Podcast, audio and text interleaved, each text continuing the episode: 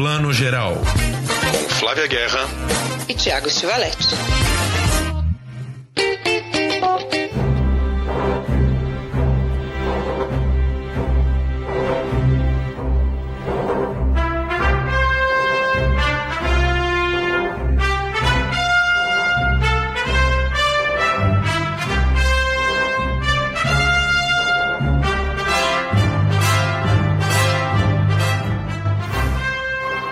Bom dia, boa tarde, boa noite para você que está escutando ou vendo o Plano Geral, seu podcast de streaming, séries de TV, cinema, tela grande, tela pequena, edição 147 do nosso podcast para quem nos ouve em casa.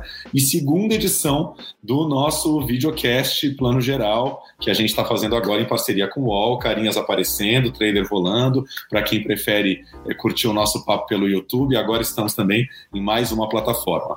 Hoje vamos falar de Uh, Indiana Jones e a Relíquia do Destino, que finalmente estreia agora nesta quinta-feira para os fãs nostálgicos aí, Harrison Ford dando mais um caldo aí no quinto filme, né, da franquia Indiana Jones, assim, de vez em quando essa franquia reaparece. Vamos falar um pouquinho de oito e meio Festa do Cinema Italiano, que está rolando em várias cidades, várias capitais. Flavinha vai contar pra gente tudo. E também Tinnitus, de Gregório Graziosi, um filme brasileiro bem bacana que acabou de estrear nos cinemas. Mas antes, vamos começar com aquela série que todo mundo adora. Antes de falar qual é a série, eu dou bom dia, boa tarde, boa noite para minha amiga da janelinha ao lado. Tudo bem, Flavinha? Bom dia, boa tarde, boa noite, Tiago. Hum, uma semana aí muito animada, né? Essa semana foi muito aguardada pelos cinéfilos aí, fãs de Indiana Jones. E também já tá animada porque a galera que ama Black Mirror tá enlouquecida, né? Black Mirror é engraçado, né?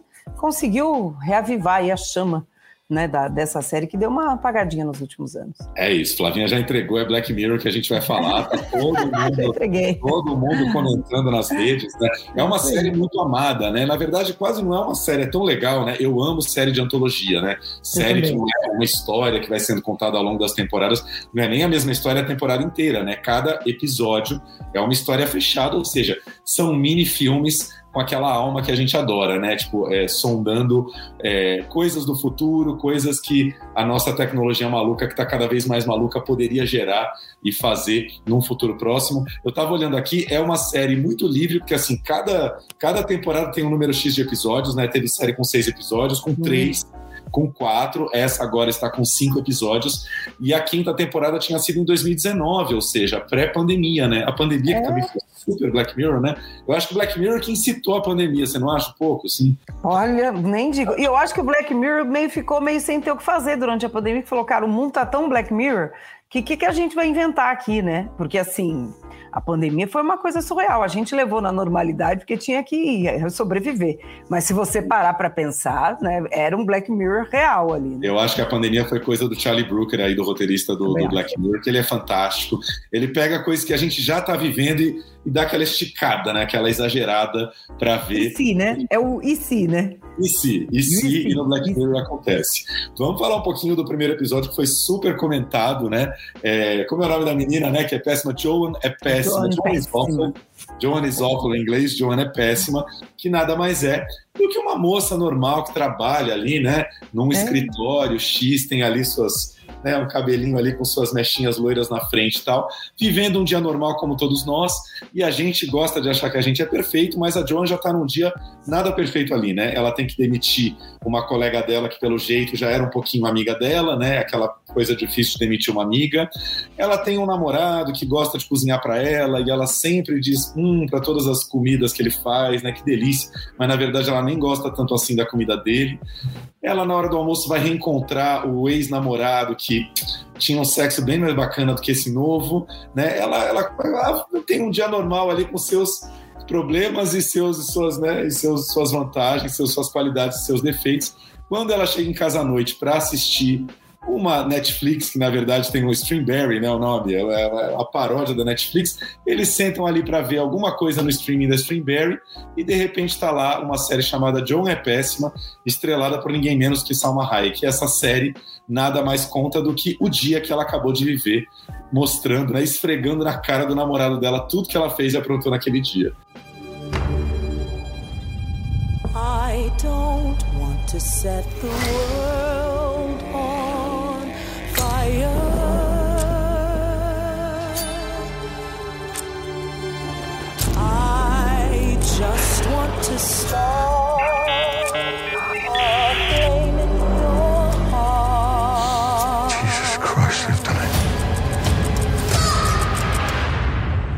Let me show you how this will play out. Three, two, one. E é- dá um medo, né? Porque assim, a, a gente tá já ficcionalizando a nossa própria vida nas redes sociais. Né? A gente já faz um pouco isso, mas nas redes sociais a gente filtra, né? Porque aí é o contrário. Nas redes sociais a gente mostra a gente simpático, a gente no momento, né? A gente, mesmo que a gente brinque com o momento em que a gente tá ridículo, a gente nunca vai colocar o momento em que a gente tá babaca, que a gente tá sem nenhuma empatia com a colega, que a gente quer se livrar do problema logo, né? Que a gente mente pro cônjuge, né? Assim, aquela mentirinha branca, né? Não é que mente uma traição, mas é isso, a comida tá boa, é, mais ou menos. A gente, tá põe num, isso, né? a gente tá num papinho ali no Zap com, né, com o ex-casete, que a gente né, abriu uma conta no Grindr ou no Bumble sem o cônjuge saber, enfim, né, coisas que acontecem. é, e esse algoritmo, né? Ele, ele, a gente não vai dar grandes spoilers aqui, mas o que que acontece? A série que ela vê é o que ela não colocaria no Instagram dela. É isso, entendeu? É exatamente isso. Né? É o lado negro do Black Mirror, né? o lado negro do negro. Então é interessante essa, essa ironia, né? Que a gente quer viver com as nossas vidas projetadas, mas qual delas, né? A real, entre aspas, mas no caso é até piorada, porque ela também não é tão babaca assim, né? A Salma Hayek que faz a, a personagem na série, né? Ela é pior, ela é mais ainda indiferente. Então é interessante esse jogo, né? Que, que o roteiro. É, ela é mais dramática, porque tudo está sendo contado dentro da série em forma de drama, mas também não está muito mentindo do que aconteceu, né? Dá uma exagerada, exagera num diálogo que não foi exatamente o que a Joan Real falou, É. mas os fatos estão ali, né? E aí, assim, o legal, não tem muito como falar de Black Mirror sem spoiler, mas assim, a gente, o bom é que a gente o Black Mirror tem sempre aquelas três etapas do roteiro, né? Um que ele expõe a situação, um que a situação desenvolve já de uma maneira meio surpreendente que você não está esperando, e o desfecho que é mais surpreendente ainda, né? A gente fala, a gente faz spoiler desse primeiro terço, né? Do que, que é a situação apresentada na história. Mas a gente logo vai entender que a própria Salma Hayek não está tão envolvida assim, porque é tudo CGI, que é uma coisa que a tecnologia também está tá evoluindo, né? Enfim, nem é que a Salma Hayek está filmando no estúdio. A carinha dela está sendo colocada em CGI, como vários deepfake que a gente acompanha, né? Aquele cara maravilhoso, esqueci o nome dele agora, que faz os deepfake do Bolsonaro, gente, ele faz o Bolsonaro falando coisa que o Bolsonaro não falou. Então, assim, tudo aquilo é uma grande CGI. E como lembra a, a produtora da Streamberry no momento, é uma coisa que é um, um exagero daquilo que a gente já vive, que é Ué, a gente, você não. Quem nunca viveu aquela situação de tô eu aqui, você, eu e Flávia falando de é, brigadeiro, sei lá, que a gente adora brigadeiro, não sei o quê. Você abre o Instagram, de repente, o quê? Anúncio de, de loja de brigadeiro, de brigadeiria pra gente. Quem nunca viveu isso, né? Ou seja, a gente tem essa sensação Black Mirror de que os algoritmos e as redes sociais, eles estão caçando as nossas preferências até fora das redes. Parece que você falou um negócio, você citou um ator, de repente o ator estaria aparecendo no Instagram pra você. É muito louco. Mas você sabe que o diretor, né, o diretor, o criador, né, ele comentou isso assim. Eu acho isso é total o que você acabou de falar. O que o que que acontece? O Charlie Brooker, né? Ele disse que ele pensou muito nisso também, a equipe pensou em como hoje em dia a vida real das pessoas se torna rapidamente um storytelling, uma história e depois vira uma série, ficção, true crime, qualquer coisa, né? Então, é, isso, essa rapidez Claro que no, no, primeiro episódio ela é automática no mesmo dia, porque, né? Não vamos aqui de novo ficar dando muito spoiler, mas existe uma inteligência que faz isso. Mas é, a gente cada vez está mais assim, né? E ele comentou também, eu estava lendo uma entrevista é, que ele deu para a imprensa britânica, e ele comenta que ele se inspirou muito também no caso daquela CEO maluca, a, a Elizabeth Holmes, lembra? Que até foi presa, que era da Tyrannus, né? A empresa, que ela prometeu o mundo e o fundo, que iam ter né, grandes exames de sangue, que iam revelar, nossa, o DNA da sua família, doença, tudo era uma coisa né, completamente Black Mirror tecnológica, e depois era tudo mentira, né? Tem, até tem a Dropout, né? Acho que a Dropout, se eu não me engano, tá na Star Plus, que conta a trajetória dela, e ele comentou, olha, eu acho que ela não ia gostar de ver a série dela, né? Então, tipo, acho que ela não ia se gostar na tela. E é meio psicanalítico também isso, né, Tiago? Tanto que a psicanálise está dentro desse episódio. A gente está aqui muito no primeiro, porque eu acho que o primeiro abre em grande estilo essa, esse mundo em que tudo está se misturando, né? Sim, e, e, o que eu acho muito legal, né? Eu tenho, você sabe, eu tenho várias reservas na Netflix. Na verdade, não é nem a Netflix em si, né? É o domínio que a Netflix tem da produção audiovisual hoje, porque a gente sabe que a grande maioria das pessoas, quando assinam um streaming, vai ser a Netflix e vai ver tudo que tem né, dentro dela e né, não, não vai ver um, um filme diferente, tá, né, não está indo mais tanto ao cinema, nem está vendo uns outros streamings alternativos, né? A Netflix domina muito a produção.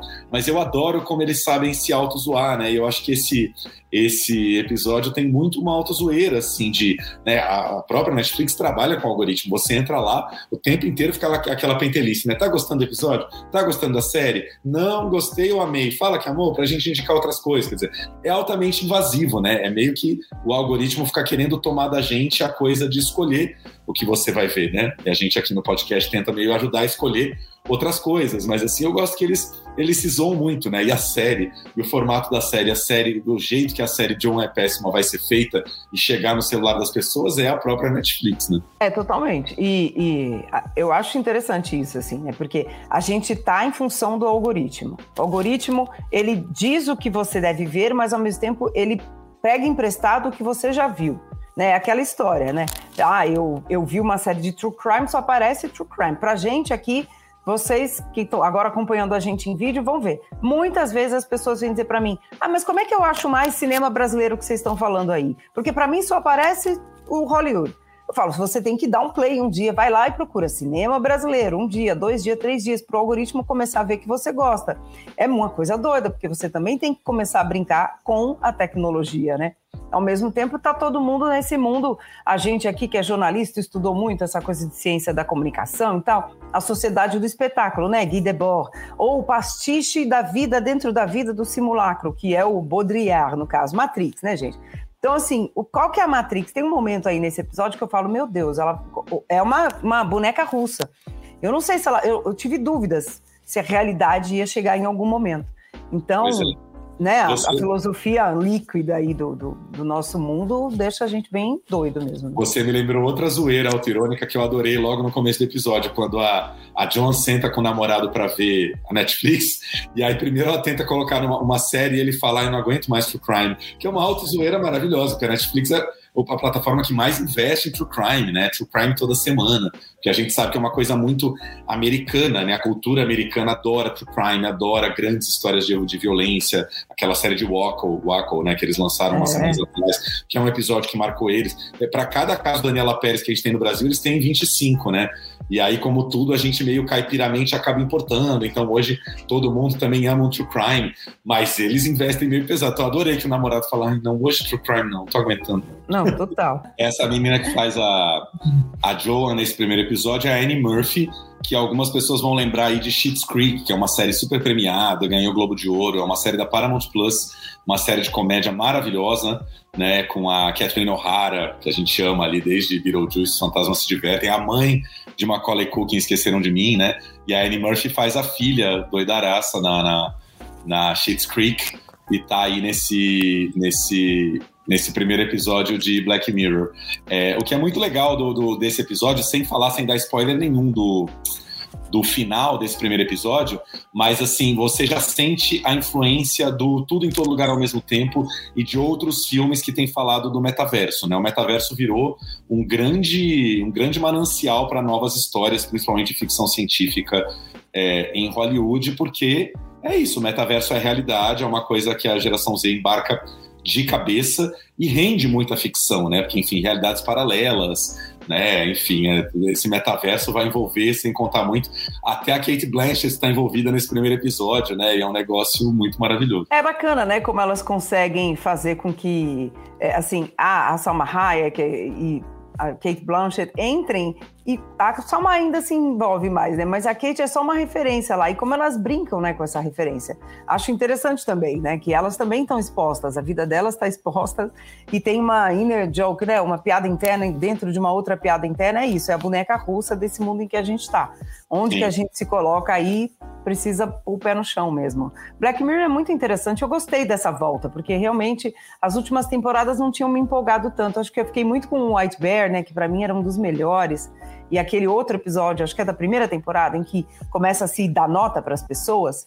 Aquele Isso. me pegou muito, porque a gente estava começando nessa coisa de Uber e a galera do Uber, dos aplicativos de todos, tava enlouquecida com essa coisa de me dar uma nota, me dá uma nota. Agora a gente meio já relaxou, mas era uma obsessão. Sim. E quando eu vi, eu vi aquele episódio, me pegou muito. Não, então... são muitos episódios marcantes, né? Tem aquele também que é um dos preferidos da, da galera, que é o San Junipero, que são as lésbicas que se encontram numa praia, numa outra realidade e tal. Porque o lance do Black Mirror, claro, são várias genialidades, né? É pegar coisas da realidade, aumentar, distorcer, imaginar como seria a grande distopia, mas o lance também é a variedade de tons, né? Numa mesma temporada a gente tem esse primeiro episódio, que é uma comédia, né? Assim, você ri em vários momentos, é uma auto a Salma Hayek tá se auto-zoando ali o tempo todo. E aí você tem é, drama, você tem suspense. É, vou falar rapidinho aqui do terceiro episódio, que também todo mundo tá elogiando, que é o Beyond the Sea, Além do Mar. Esse título é meio poético, assim, não tem muito a ver com a história.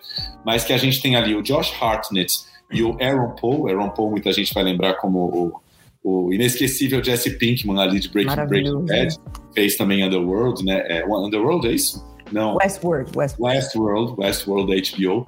E, e, eles fazem dois astronautas nos anos 60, é bem uma realidade como se fosse no passado, algo que a gente nem sabia. A gente, nos anos 60 a gente só sabia da viagem à Lua, mas estaria rolando ali uma estação espacial em que, em que esses dois astronautas vivem ali.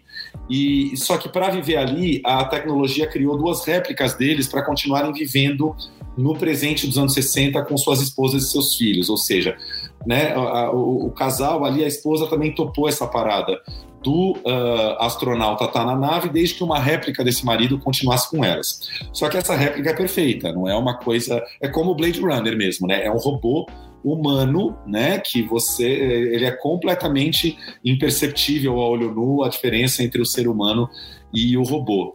Só que aí o que vai acontecer? Cada um tem sua família, eles vivem em duas cidades absolutamente diferentes. O personagem do Aaron Paul decidiu se mudar para o campo, longe da Califórnia. Ele vive num lugar assim bem idílico, maravilhoso, com a mulher dele, que é a Kate Mara, que está maravilhosa.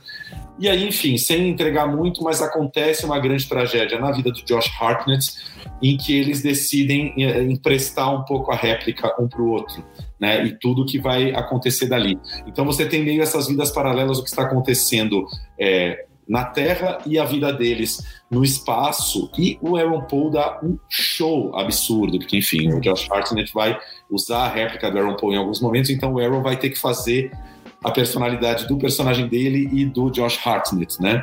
Ao mesmo tempo. E o Aaron Paul é fantástico. Os dois estão bem, Josh Hartnett também está muito bem, mas o Aaron Paul dá um banho absoluto. E é um episódio é, dramático, muito, muito dolorido, muito dolorido, assim, um episódio sério é, de uma hora e vinte, ou seja, é quase um filme, uma hora e vinte, é quase um longa-metragem, que, enfim, é o tipo de, é o tipo de episódio que me dá, me dá, dá saudade de cinema, falar, ah, eu queria ter visto no cinema, mas é só na Netflix. Pois é, mas é, você vê, o Aaron Paul é um grande ator, eu acho que, é, adoro ver o Aaron Paul superando o, tanto Breaking Bad quanto Westworld. No Westworld, muita gente, né, torceu o nariz, ele ficou muito como Jesse, né, todo mundo achou que ele ia ficar eternamente o Jesse Pink de Breaking Bad, né? E ele tá conseguindo fazer assim. Ele em Westworld, eu adoro, eu sou muito fã de Westworld. A última temporada, as últimas que, em que ele entrou, não são as melhores, infelizmente mas eu acho que ainda assim ele já está traçando esse caminho. Eu até o entrevistei o ano passado, quando o Westworld novo estreou, mas foi meio um flop, assim, uma pena, não pegou. E eu aí parou, né, tudo, mas que bom que ele está aí no Black Mirror e faça mais coisas no cinema também, que eu quero ver ele no cinema. Eu nunca vi o Aaron Paul num papel legal, bacana, que ele merece no cinema. Tiago lembrou muito bem. Pois é, ele tem uma série que eu estou olhando aqui, é uma série de 2016 que eu acho que ele fez logo depois do, do Breaking Bad, provavelmente, ou em, é, depois do Breaking Bad, uh, que é uma série chamada The Path, que é um casal que está meio em crise no casamento e resolve uh, entrar para a igreja, e enfim, eles começam a virar muito religiosos. Foi a primeira série que ele fez forte depois do, do Breaking Bad, mas eu tô olhando aqui, é uma produção da Hulu, ou seja, provavelmente está na, na, Star Plus aqui no Brasil, e era a época ainda que nem, tinha, nem sei se tinha Star Plus no Brasil, ou seja, a série era num streaming que ninguém via aqui, então é uma série que passou batido. Aí o Westworld ele já, já bombou um pouco mais depois de Breaking Bad. É isso aí, a gente está vendo aqui o Aaron Paul para a gente lembrar quem não lembra dele, super isso. ator, maravilhoso. E tomara, né? Vamos acompanhar, porque é bom, né? Essas séries também revelam nomes que às vezes a gente não conhecia tanto, né? Lembra do Jesse Plemons? Eu lembro que eu acho que eu comecei a prestar atenção nele lá na primeira ou segunda temporada de Black Mirror, em que ele faz uma que é no espaço, que tem uma cara de Star Trek, assim, que é maravilhoso o episódio. E aí, ó, agora ele decolou loucamente. É isso aí. Então a nossa dica, acho que todo mundo já tá sabendo, mas para quem ainda não sabe, cinco episódios novos de Black Mirror na Netflix. Estávamos com saudade, já fazia quatro anos sem Black Mirror, sendo que essa temporada de 2019 também foi curtíssima, se eu não me engano, três episódios, jogaram ali três episódios. Mas isso é bom, né? A gente pode até jogar ao longo do ano, ó, tá aqui mais um episódio, tal, super livre. É, Isso é bom, isso é bom.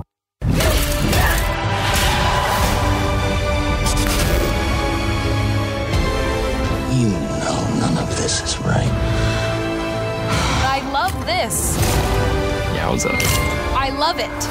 Oh, do you? It's all anyone can talk about.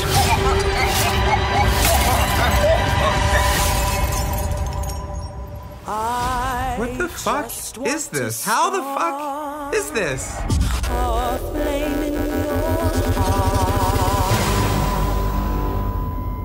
Flavinha, vamos falar de cinema? Vamos lá? Vamos falar muito de cinema, né? Temos que falar, gente.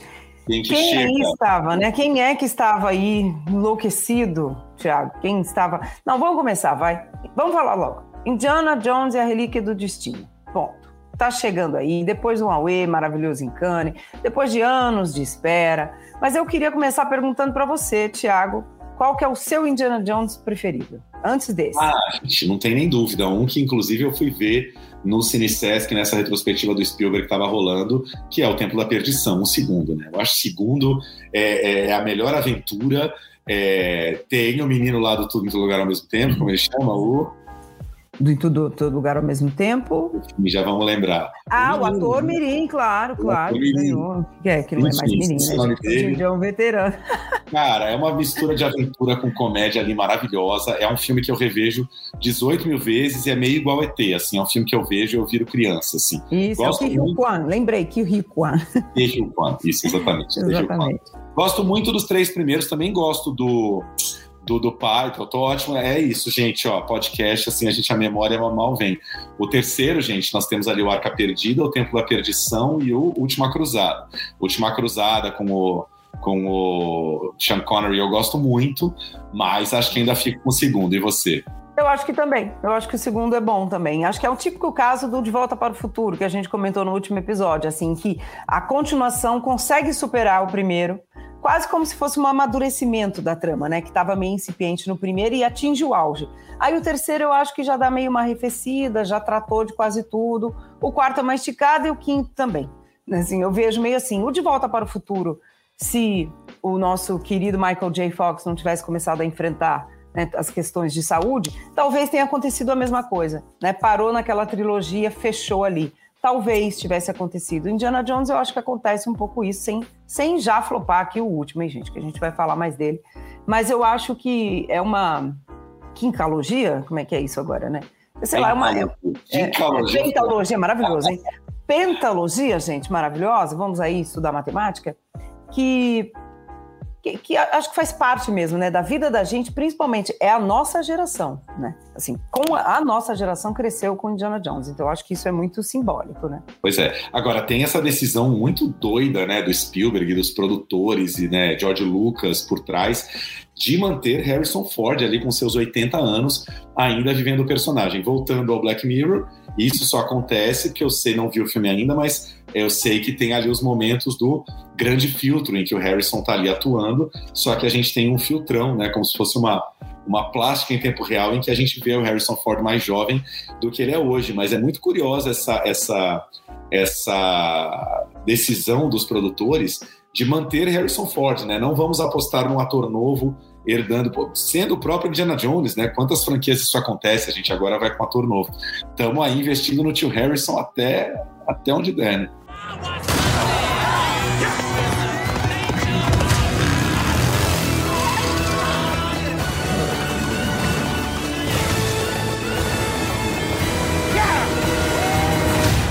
Hitler made mistakes, and with this, I will correct them all. You stole it. Then you stole it. And then I stole it. It's called capitalism. This way! Fasten your seatbelt. There might be some turbulence. You've taken your chances, made your mistakes. And now a final triumph. Give him hell, Indiana Jones! Tá, aí, joga hein? aquele musicão pra acionar o botão nostalgia, né? Não é? Aliás, esse é um dos, dos pontos aí em que eu, eu comentei, assim, que eu acho que me cansa um pouco no filme, sem xoxar de novo aqui, porque eu acho que é um filme para fã. Eu acho que é um belíssimo fanservice, sabe? A gente tá nostálgico, a gente quer ver esse cara maravilhoso que tá chegando, né, no fim da carreira e da vida, de uma certa forma, né? Não que ele não vai ainda fazer muitos trabalhos, mas, né, já não vai mais começar uma pentalogia de outro personagem de ação. Mas eu acho que essa nova é, aventura aí, ela se pega muito na nossa nostalgia, na nossa memória já construída e abusa um pouco dessa trilha. Tem uma hora assim, eu sei que eu sou né, a pessoa irritada com trilha exagerada, não, não tenho muita paciência para trilha que é muito insistente. Eu acho que nesse caso a trilha é um pouco insistente demais. A gente sabe já desse tema, gente não precisa colocar toda hora mas é aquela, aquela, aquele confeito, aquele recheio que você quer dar para reforçar o bolo, sabe, Tiago? Olha, é o Indiana Jones, senta, sinta essa emoção que você acabou de sentir. Só que aí num filme longo, né, gente, de mais de duas horas, dá uma cansadinha, sabe? É, com certeza. Não, e lembrando, né, Flavinha estava falando aqui do lance de, de de continuar insistindo no Harrison Ford, que o filme anterior, que não foi bem, né, não foi bem de público e crítica, que é o Indiana Jones e a Caveira de Cristal, 2008, se eu não me engano, 2008, 2009, ou seja, tem, tem mais de 10 anos aí esse, esse, esse filme anterior, né? Ah, ah, havia uma parceria ali entre o Harrison Ford e o personagem do Shia LaBeouf, que era para ser meio que um herdeiro, um Indiana, Jones, um Indiana Jones jovem, né? Mas o filme não foi bem, aí os produtores entenderam que não foi muito bem aceita essa ideia. O Shia LaBeouf também é um, é um, um astro que sumiu, né? Não é um cara que continuou em Hollywood, então assim, essa ideia de ter um herdeiro jovem para ser o novo Indiana Jones não não vingou, né? Mas pelo que você fala, é, esse novo Relíquia de Destino ainda é bem mais bacaninha do que o Caveira de Cristal, né? Eu acho que sim, mas nesse, por exemplo, o que é interessante é que eles investiram. Saiu o Shia LaBeouf, né, que é um cara complexo, né, complexo, né, né, enfim, e entrou a Phoebe Waller-Bridge, né, a Phoebe é, a- quem não lembra, é a Fleabag, né, a criatura e criatura dessa série maravilhosa, Fleabag britânica que a gente ama, que é muito boa de tempo de humor. Então eles trouxeram, além de alguém que é bom de tempo de humor, uma mulher, né, então eu acho que isso atualiza a questão do Indiana Jones, né? E aí eu acho que dá uma simpatizada. Ela é uma delícia, não tem como não gostar dela. Eu amo, sou fã. Então, eu acho que foi uma boa aposta. Uma outra coisa que eles trazem é uma trama que é clássica de Indiana Jones, que é isso que a gente quer ver. Aliás, gente, vamos falar da trama um pouquinho, né? A gente encontra o Indiana Jones, como vocês viram no trailer, o, o, o Indiana, né, como professor, catedrático, prestes a se aposentar. E aí, Antes disso, existe um prólogo, sempre o prólogo, né, que é outra coisa do formato. Na Segunda Guerra, quando Indiana Jones e o Mads Mikkelsen, que é o grande vilão aí, o, nazista da vez, eles estão em plena Segunda Guerra e eles estão brigando por uma relíquia, no caso a tal relíquia que chama Antikythera, Antikythera, que foi criada apenas, gente, pelo matemático, físico, inventor Arquimedes, que é, bom, é poderosíssima, não vou dar muito spoiler aqui, porque eu não, não acho que é o caso de entregar. Mas ela tem grandes poderes, essa máquina, mas não é magia, é tecnologia, é ciência. E aí, uma parte dessa máquina se perde ali nesse prólogo, corta para o presente, estamos no tempo presente, Indiana né, sendo aposentado aí, ele vai, né, tá naquela decadência da aposentadoria, morando sozinho, etc. Eis que surge a personagem da Phoebe Waller-Bridge, que no caso é afilhada dele e filha de um grande parceiro dele, grande arqueólogo inglês, que estava com ele nesse episódio em que essa Antikythera sumiu. E aí ela quer encontrar essa máquina. É quando a aventura de fato começa no tempo presente e aí toda aquela grande estrutura de Indiana Jones. Então assim, eles foram para o passado, né, como é o costume, voltam para o presente e apresentam essa nova personagem, que eu acho que traz aí um, umas piadas mais inteligentes, tem humor, é bacana a interação dele com ela aí. E aí vão parar, claro, ali na, num lugar ali chamado Siracusa. Não, não vou contar muito mais. Mas, Flavinha, é, você que estava em Cannes, o, o, na coletiva, como é que os produtores tratam realmente como um fechamento de uma pentalogia? Chegou-se a perguntar se pode ter continuidade? Phoebe Waller-Bridge poderia ser a Indiana Jones? Isso é está sendo visualizado ou eles estão tratando muito como uma coisa fechada? Não, eu acho que ela pode ser sim, mas pelo que eu entendi, pelo que eu andei lendo por aí, a série, a saga continua na TV ou no streaming, né, ou como série, né, num outro formato, né? Não, não acho que é o caso de comparar com Star Wars, porque Star Wars continua em tudo, né? Esse aí é multiverso mesmo, TV, série, videogame, tudo. Mas é, ela continua num outro jeito como série, ela vai ganhar uma série. E o... Eu acho que é o caso, é o caso de comparar com a turma da Mônica. O Spielberg tá imitando Exato. o Daniel Rezende, a galera então, toda da Mônica, então, não é legal isso. Totalmente. Pagando Netflix, alguma coisa, estão fazendo isso. Exato. Mas é isso, ela vai continuar mais assim. Porque também eu acho que para segurar uma série no cinema hoje em dia, aí a gente já vai para a questão de produção sem alongar muito. Cinema é carérrimo. Você fazer uma máquina de cinema rodar desse jeito, você tem que ter um Harrison Ford, um Tom Cruise, um, né? Não acho que a Phoebe Waller-Bridge, por mais que a gente ame, vai rodar isso aí tudo, né? Não é o caso. Agora, na TV eu acho que dá para arriscar mais, talvez tramas menores, casos, uma, talvez uma coisa mais episódica, né? Talvez Sim. mais procedural, como fala em inglês, né? O, o caso da vez e tal eu acho que pode funcionar. O, é. Aqui, o Harrison Ford, e até brincaram, viu, gente? Brincaram assim: ah, por que você está se aposentando? Aí o Harrison Ford, abre aspas, falou: gente, olha para minha cara.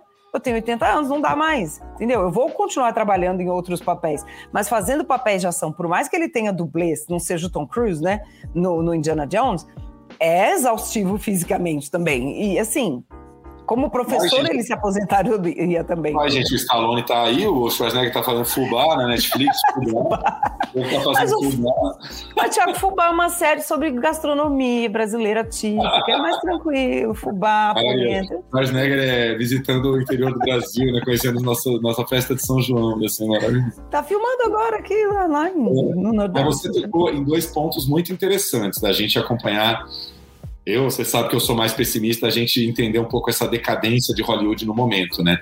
Uma é o quanto uma estrela do streaming, como a Phoebe Waller-Bridge, né? Tipo, Fleabag é uma das coisas mais fortes em streaming que a gente viu na década, mas é uma estrela do streaming. Qual é o poder dela no cinema, né? Na tela grande e a outra é algo muito machista da nossa cultura, mas é o quanto o grande público daria uma grande bilheteria para uma Indiana Jones mulher fazer mais três filmes, sei lá, né? Eu acho ah, que tem, tem como fazer, mas também tem todo um público do ah, o Indiana Jones é homem, é viril, é homem, é machão, isso aqui, que eu não sei qual seria a rejeição, não. Quanto o público feminino abraçaria a Phoebe e o quanto teria uma rejeição de uma certa parcela do público. Não estou falando aqui da minha opinião, tá, gente? Eu super veria uma Indiana Jones Phoebe Waller-Bridge, mas é tudo que os produtores de Hollywood pensam, né? Na hora de continuar uma franquia ou não. E, enfim, é, é, é uma coisa de bilheteria de público que é o que você falou, né? Que o streaming é mais livre, né? Quer dizer, o streaming já tem lá seus assinantes, então vamos experimentar, vamos fazer a Indiana Mulher, não sei o que. O cinema é mais conservador hoje.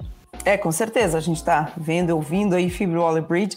Eu acho ela... E eu gosto do, do... Interessante isso que você falou do recorte de gênero, que nem eu tinha elaborado isso.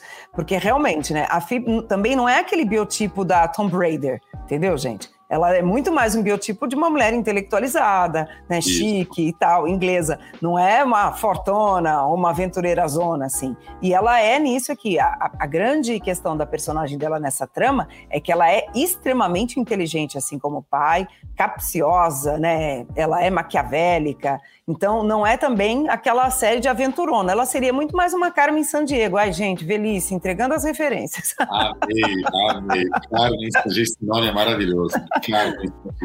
Entende? Então, assim, é, para segurar um filmão assim de aventura, talvez ela tivesse que ganhar assim um coadjuvante mais à mão de ação é bem pontuado isso que você está falando. Talvez esse formato funcione mais realmente no streaming, que você pega talvez mais um nicho. O cinema para pegar todo mundo hoje em dia, gente, mesmo com o Tom Cruise, está difícil, né? Tá, tá difícil.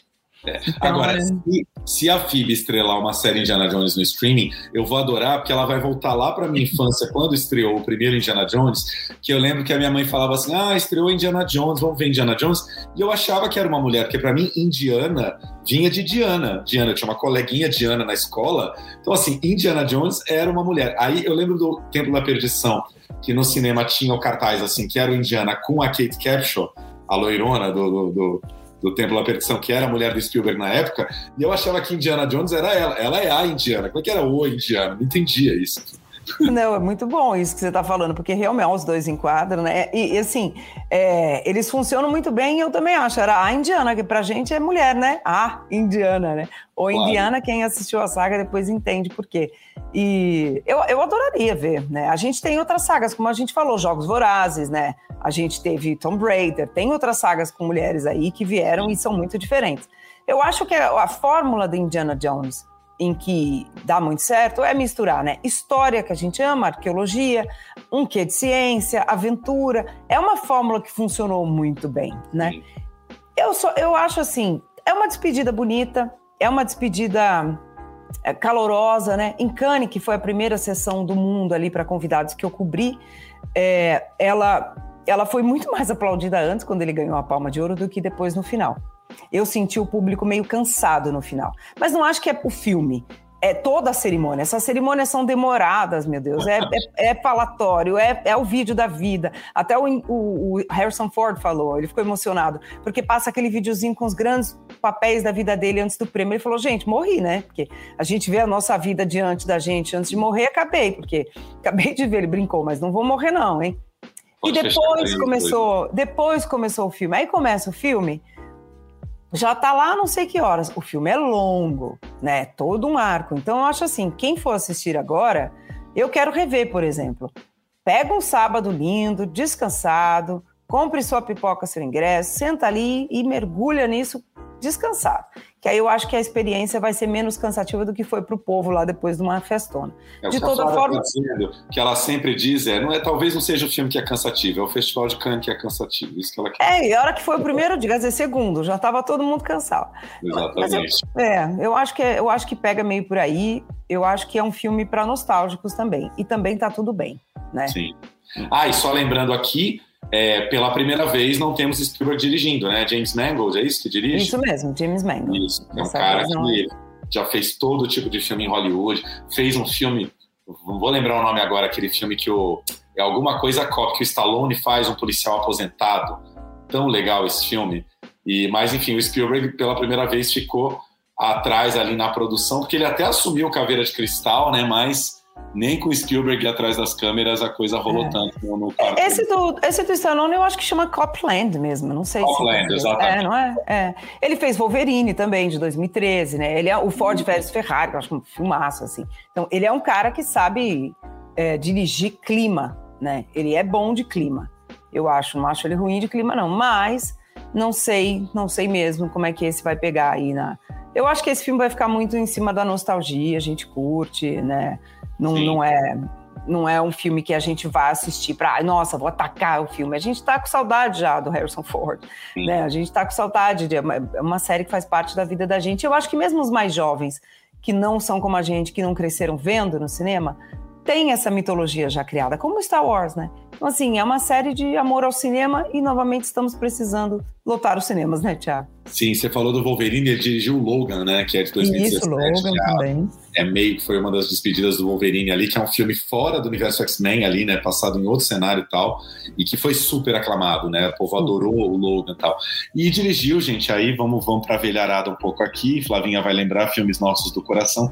Garota Interrompida, né? Com Angelina Jolie e o Winona Ryder, né? Que é um filme que a gente adora. Que é maravilhoso, né? Eu acho assim. Eu acho, eu acho ele um bom diretor. É, me- estranha, né? Porque que Spielberg, eu acho que o Spielberg meio disse, ah, já deu o último, é dele, né? O, com o Shia LaBeouf, não deu muito certo. Acho que Spielberg falou, ah, não quero mais, tô, histórias pessoais, foi lá para a história da vida da família dele, né? Também tá ficando mais velho, não quer encarar, acho que projetos tão complicados como esse, que ainda tem um ponto que eu queria comentar aqui no começo. O efeito irlandês, né? Toda essa primeira, acho que quase meia hora do filme, é o Indiana Jones jovem. Lembra que ano passado, Segunda Guerra? Então, tudo isso foi feito por computação, CGI, né? Porque, porque ele tem 80 anos, né, gente? Então, muita gente está criticando esse começo que não gostou e tal. Aí, gente, momento Black Mirror, né? O algoritmo transforma o Harrison Ford de hoje em jovem, ou envelhece, né? Enfim, tem muito o efeito irlandês você está falando porque o filme do Scorsese irlandês na Netflix usa esse mesmo efeito no Robert De Niro e no Joe Pesci no começo, tá? Não é que a Flavinha está falando que parecia que foi um efeito feito na Irlanda, assim o efeito irlandês que a Irlanda trouxe para o mundo. Não, não, não, exatamente, porque o irlandês a gente comentou muito disso, lembra? Rejuvenescendo é. os atores, fica natural, não fica? Será que não era melhor uma maquiagem? Mas é muito mais fácil você envelhecer um ator, obviamente, com maquiagem do que rejuvenescer, né, gente? É Sim. muito mais fácil. Não, mas acho que só pelo trailer dá para ver que foi um pouquinho mais bem aplicado no Indiana Jones, porque no irlandês realmente foi muito pesado, né? O Scorsese queria fazer os dois ali, o De Niro e o Joe Pesci, com 40 anos, sei lá, com 35, é. muito jovens. E aí é um negócio que, assim, é dar uma distorcida na cara deles que não ficou tão legal, né? Acho que o Indiana tá um pouquinho mais suave. É, e complica, complica a atuação. Né? A gente ainda não chegou no momento Black Mirror aí que é, que é perfeito. Nem sei se eu quero essa coisa do ChatGPT aí, essas manipulações de imagem. Nem sei se eu quero também, viu, gente? Não sei. Olha, eu prefiro a manipulação na imagem do que as barbaridades que o povo está fazendo no Brasil com harmonização, entendeu? É melhor do que a pessoa mudar, tipo, o cara do Big Brother ah, lá que você não conhece, entendeu? Você fala, meu Deus do céu. Essa aí a gente não quer, não, gente. Mas olha, contem pra gente o que vocês acham quando forem assistir, porque é, eu acho que é isso, é uma, é uma série do coração, que não tem como a gente não amar. Não é meu preferido de longe, como o Thiago falou, mas nem era. Faz tempo, desde o segundo, que eu não tenho preferido. Então tá tudo certo. A gente vai assistir e vão vir críticas aí. Nossa, a gente pode voltar para a semana que vem falar mais dele, porque é um filme que não se encerra, mas vai vir crítica de um tudo, desde a mais pop deslumbrada até a mais problematizando.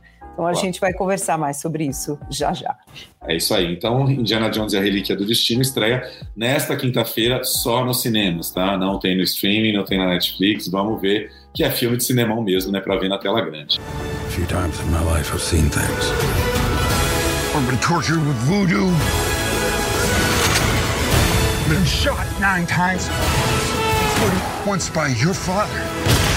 Ah! But I've been looking for this all my life.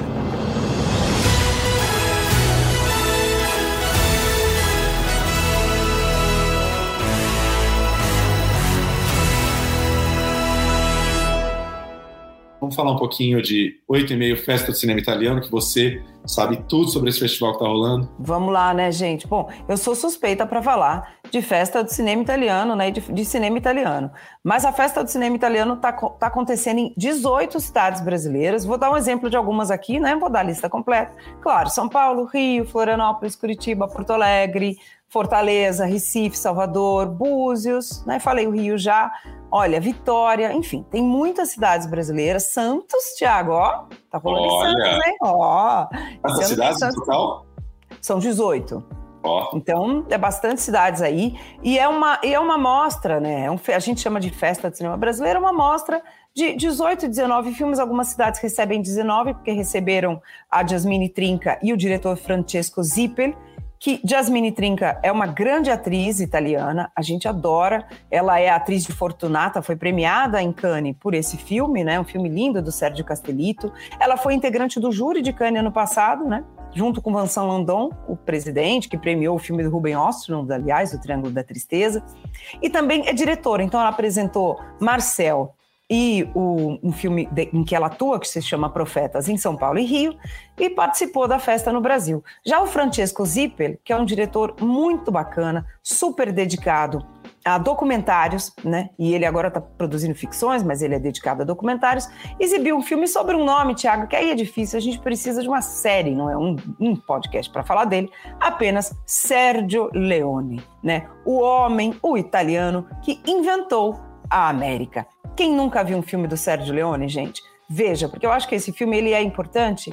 Ele passa em mais sessões durante a semana no Festa do Cinema Italiano em várias cidades do Brasil. Confiram, eu vou dar já o serviço, é festadocinemaitaliano.com Mas por que, que esse filme é tão importante? Porque ele mostra pra gente o homem que inventou o western espaguete, né, Tiago? Que eu, sinceramente, prefiro mais do que o western tradicional. Você também?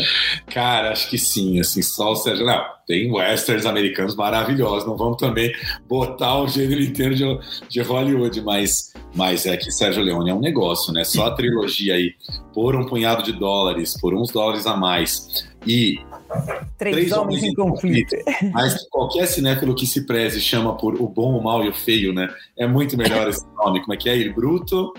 Il buono, il brutto e il cattivo. Il buono, il brutto e il cattivo. O bom e o mal e o feio. É. Sendo que o bom, o bom e o lindo é o Clint Eastwood, né?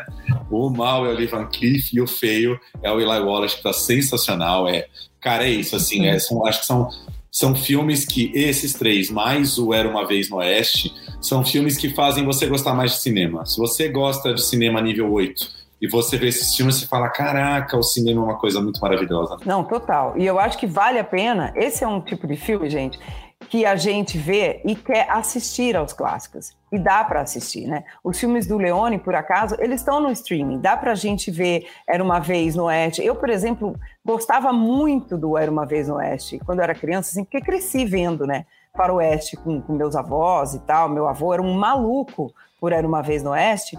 E eu gostava mais do Era uma Vez no Oeste, mas eu não sabia por quê.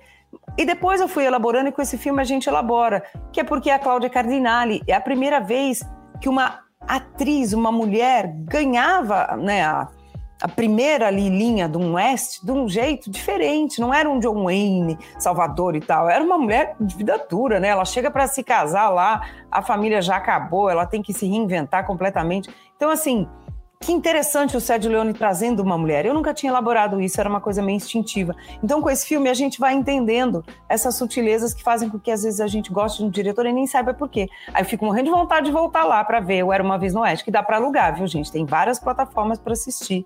Qual que é o seu preferido do Leone, Tiago? Você tem um? Olha, eu acho que é, eu, é, é muito difícil. Eu acho que eu fico entre o Três Homens em Conflito e o Era Uma Vez no Oeste. É porque o Três Homens em Conflito ele mistura muito bem o western, o drama, a tensão e a comédia, né? Porque tem comédia misturada no drama ali de um jeito sensacional. O, o Era Uma Vez no Oeste talvez seja um pouco mais épico, tem aquela abertura sensacional, que é uma abertura ali de, sei lá, deve ser quase 10 minutos sem diálogo, apenas de ruídos, né? O, o, o, o moinho de vento ali rodando, uma goteira que está caindo, um olhar que olha para a gota. É puro cinema aquele começo. É um filme mais épico, assim. Agora eu quero te perguntar uma coisa, você que viu o filme do Leone, esses documentários jorram curiosidades e coisas que a gente não sabe. Conta aí pelo menos duas curiosidades bacanas que tem no documentário aí que, que talvez você não soubesse e descobriu vendo o filme. Olha, uma coisa que eu não sabia, assim, é grande curiosidade, mas eu não sabia, pro Era Uma Vez na América, que era o grande filme do Sérgio Leone para ele, né? Ele ali, assim, porque era, era a grande história que ele queria contar com o Robert De Niro, né? Já, aí já numa, numa Nova York mais moderna, dos imigrantes italianos e tal, já não é o, o Western Spaghetti. Ele ficou 12 anos tentando levantar grana para esse filme. Nossa. Era uma obsessão na vida dele. E aí um dia, por acaso, ele conhece um produtor americano que vê ele ali, tá, o cara tava num hotel, quem cobre Cannes, que isso é uma coisa interna, mas tem um hotel muito famoso em Cannes que se chama Majestic. O cara tava lá bebendo, olhando lá a Avenida da Praia, passou um cara e era o Sérgio Leone. Ele falou: "Meu Deus, será que esse é o Leone? Esse é o homem da minha vida e tal". Começou a sentar e o Leone contou a história inteira do filme para ele. O cara falou: "Vou produzir". E foi assim que ele conseguiu. Assim, essas histórias loucas, assim, que você fala, meu Deus, né? Tipo, se, se, talvez não fosse esse encontro completamente aleatório, esse filme não tinha saído, porque ele era caro demais, complexo demais, né? Um épico. Até hoje é, né? Eu acho que é um dos maiores épicos da história do cinema. E hoje em dia ele tem mais de três horas e meia. E hoje em dia a gente pode ver no formato original, porque ele foi cortado pelo estúdio quando foi lançado. E isso matou o Leone de desgosto. Então, isso explica muito, né? Depois no filme a gente vai entender melhor. Então, eu não fazia ideia disso, achei isso nossa, uma obrigada, universo, por ter colocado esses dois em contato. É, só pelo trailer que você passou aí, dá pra ver, né? O Leone tem fãs do mundo inteiro, né? No mundo do cinema também. Tem Spielberg e Scorsese falando, né? Que são dois fãs de carteirinha do Leone. E eu vi no trailer que tem Jennifer Connelly também, que tá super menina, não era uma vez na América, que é um filme que a gente cita menos, mas que é muito, é que é um filme mais pesado, mais melancólico, mas também lindo de morrer ali, né? Robert De Niro fazendo ali dos imigrantes na América e tal. Eu lembro que ele fuma muito ópio, né? Tem altas cenas dele fumando ópio ali. E a Jennifer Connelly tá super menina no filme. Jennifer Connelly, para quem não lembra, é a menina de Labirinto, né? Clássico, cult dos anos 80, e que tava de volta aí no Top Gun Maverick esse ano, fazendo a namorada do Tom Cruise, né? Então tem até ela aí. Acho muito legal quando o diretor vai atrás, até de umas figuras que, obviamente, trabalharam um pouco com o diretor ali, mas tem alguma história para contar, né? Tem, e, e, o filme traz isso também, gente, que eu acho que é muito interessante de acompanhar. É, ele, ele não fala só de momentos do diretor, a filmagem, etc, etc, etc. Ele fala de diretores cruciais americanos que formaram o seu olhar e formaram muito o seu cinema com base no cinema de quem? De um italiano que inventou o western, reinventou o western, né? Então o Tarantino, e eu acho isso ótimo, é muito gostoso ver filmes sobre cinema para quem ama cinema, e ele fala, gente, eu copio, eu copio um monte de coisa do, do do Leone. Vocês é que não percebem. Eu copio pra caramba, né? Então, assim, copio no bom sentido, no sentido mais de se inspirar. E ele, e ele conta isso lá, tem pós-créditos, viu, gente? Ele conta uma piada muito engraçada no pós-crédito sobre fazer um Sérgio. O que é fazer um Sérgio? Para a equipe toda dele, ele fala: minha equipe toda sabe o que é fazer um Sérgio que é dar um super close na cara do ator. Ah, e assim, e ele falou: na minha equipe, quando eu digo fazer um Sérgio, todo mundo sabe que é isso. Engraçado, né? Que assim, é, o cara é tão importante, a gente, que a gente, ele vira um vocabulário na, na, na, na boca de um grande diretor como o Tarantino. E a Jennifer Connelly, ela dá uns depoimentos mais emocionantes. Não vou contar porque vai, não vou estragar, mas é muito emocionante. Eu, eu, quase que choro quando ela fala, porque ela era uma menina quando filmou Era uma vez na América. E foi o primeiro beijo do filme, primeiro beijo dela.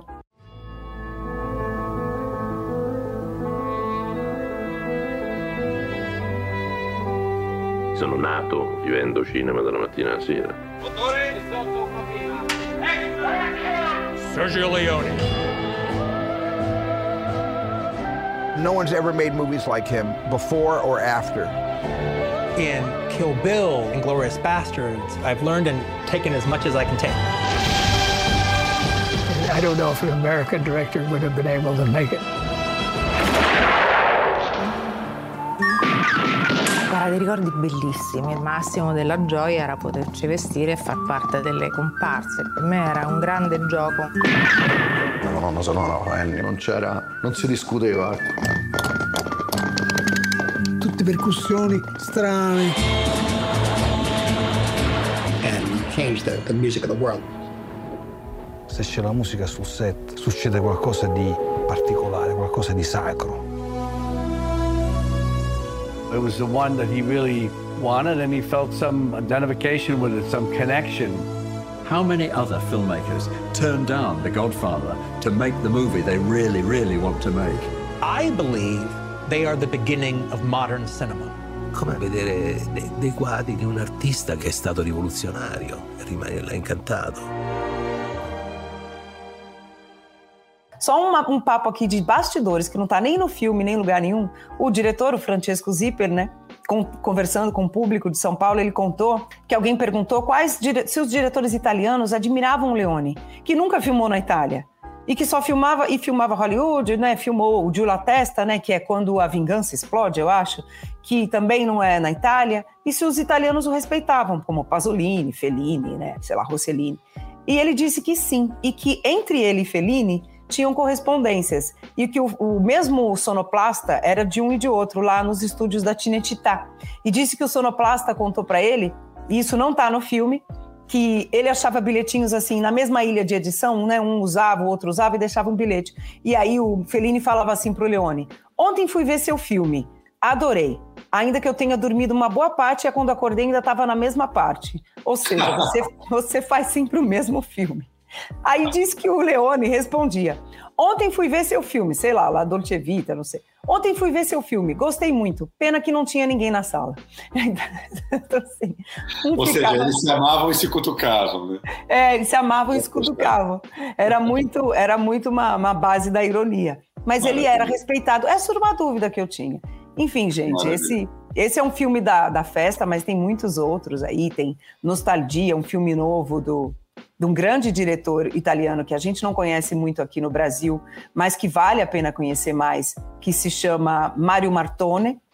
É um diretor que a gente a gente vai ver mais aqui a partir de, de agora, assim, com Pier Francesco Favino. O filme concorreu à Palma de Ouro no ano passado e ele filma Nápoles de um jeito muito lindo. Quem gosta de Nápoles, mesmo no cinema, nunca foi a Nápoles, ou quem já foi, vai ver que é uma obra de um diretor que ama a cidade que ele filma. Filme lindo, o Pier Francesco Favino fez o Tommaso Bruschetta, ou Bruschetta, né, no filme do Bellocchio, que se passa boa parte aqui no Brasil. Traidor, Enfim, né? Traidor é. no Brasil. Isso, traidor, exatamente. Então tem muitos, tem muitos filmes, tem para todos, tem animação, tem até filme para criança, Interdito a Cães Italianos, que fala um pouco dessa coisa também da imigração italiana para outros países para ter uma vida melhor. Nessa animação é na França, mas aqui no Brasil, com mais de 20 milhões de descendentes de italianos, a gente sabe do que a gente está falando, né, Tiago? É isso. É, dá, dá o site direitinho para quem estiver em qualquer cidade aí que esteja passando para olhar a programação. www.festadocinemaitaliano.com. Pronto, .com. Lá tem toda a programação, mas o que a gente deixa aqui de dica mesmo é vá atrás dos clássicos de Leone, veja para alugar, porque dá para assistir no streaming, nas plataformas, porque olha, forma o olhar e você vai até gostar mais do Tarantino depois disso. É isso aí, ó, festa do cinemaitaliano.com. Só fechando, ia falar só um negócio do Tarantino, que ele fez Os Oito Odiados, que não é um dos filmes mais emblemáticos da carreira dele, nem é tão lembrado pelos fãs, mas que é um filme praticamente todo dedicado ao Leone, né? Um grande... O Django Livre já tinha alguma coisa do Sérgio Leone, mas nos Oito Odiados ele pisa fundo nisso, naqueles né? oito personagens, a maneira que ele filma tal, né? Fanzaço de Leone.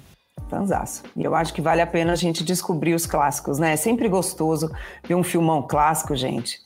Quem não gosta, né? Estamos aqui falando de Indiana Jones já virou um clássico, Leone, então é, E Flavinha, o a festa do cinema italiano vai até quarta em todas as cidades ou continua?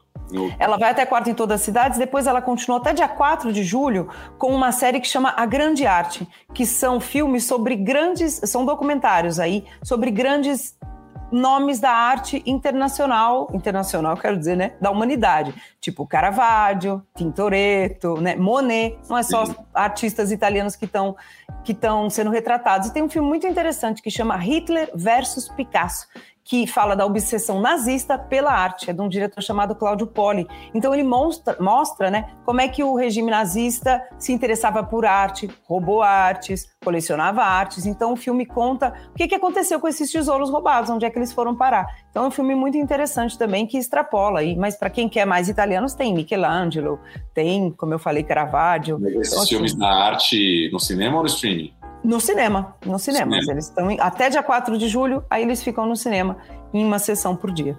Muito legal. Então aí aparecendo aí embaixo, festa do cinema italiano.com, consultem lá a programação para ver as sessões nos cinemas. Tá terminando o nosso tempo, vamos só deixar a dica rápida aqui. Tinnitus, cinema brasileiro rolando sempre. A gente fala dos filmes maravilhosos que estão entrando. Então, Tinnitus, do nosso amigo Gregório Graziosi, entrou na última quinta ou entra agora? Entrou na última quinta, conta a história de uma, de uma atleta de saltos ornamentais que começa a sofrer de tinnitus. Tinnitus é aquele rumor, né, que, aquele barulho incessante no ouvido. Ela deixa de competir e passa a trabalhar como sereia de um aquário temático. Ela se apresenta mesmo como sereia. Até que um dia acontece algo e ela diz: Vou voltar, quero voltar. E aí o filme é essa saga dela dessa volta, né? Como é que ela volta, como é que ela supera o tinnitus. E tinnitus é um problema sério. O Gregório Graciosa é um diretor super rigoroso, ele faz muita pesquisa, a estética dos filmes dele é linda, né? Tem um quê aí, falando de Antonioni, né? Falando dos italianos, Michelangelo Antonioni, filma os espaços como ninguém. E aí é a relação dela com uma ex-colega dela, né? Que perdeu, claro, né, grande parte da, da carreira, porque ela deixou, porque elas competiam em dupla, e tem toda essa questão com essa nova realidade. Tinnitus, essa relação e como é que. O que, que é esse tinnitus, né? O que, que é esse rumor no ouvido dela? É um filme muito sensorial. Eu gosto de filmes sensoriais, Thiago. O som é muito bem trabalhado, as texturas, a fotografia. Gosto muito desse, desse trabalho. É, é um filme diferente dentro do nosso, do nosso cinema brasileiro. Né? A fotografia, só pelo trailer aqui, a gente vê espetacular, realmente, né? Tipo, um jogo de cores incrível. E é um filme, né, Flavinha? Fez uma super carreira, passou pelo Festival de Gramado, competiu, ganhou prêmios lá e passou também por Karlovy Vary, que é um festival muito bacana na República Tcheca, super conceituado, assim, disputado. Conseguiu uma vaga em Karlovy Vary e o Gregório passou por lá também, enfim, finalmente estreando nos cinemas depois de passar rodar festivais no Brasil, né? Passou por Mostra, Festival do Rio e agora a gente finalmente vê nas salas. Isso mesmo, um elenco bacana, a Joana de Verone, a Ellie Willow, tem o nosso querido Antônio Pitanga, Paia Pérez, André Guerreiro, Indira Nascimento. Então, assim, além de tudo, o elenco também foi muito bem escolhido, muito bem trabalhado. Não percam, é muito interessante a gente ver um cinema brasileiro diferente, com outras texturas. É isso que a gente quer, né, Tiago? É isso aí. Então fica a dica aí, cinema brasileiro. Vamos voltar um pouquinho ao cinema, porque é bom. E porque é inverno também, né? A gente está menos no bar, então vamos, vamos voltar para o cinema, que é importante. E semana é que vem voltamos com mais dicas de filmes e séries que a gente não para nunca, né? Jamais, nunca, nunca. Beijo para vocês, bom cinema, boas séries, boas maratonas. Beijo, até a edição 3. Prontas? Prontas. Braços. Pés.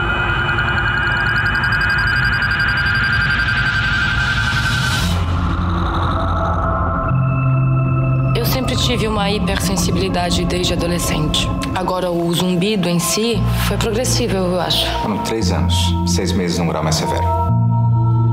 Sua mulher compete ainda? Hoje ela trabalha no aquário. Não conseguiu ficar fora dela.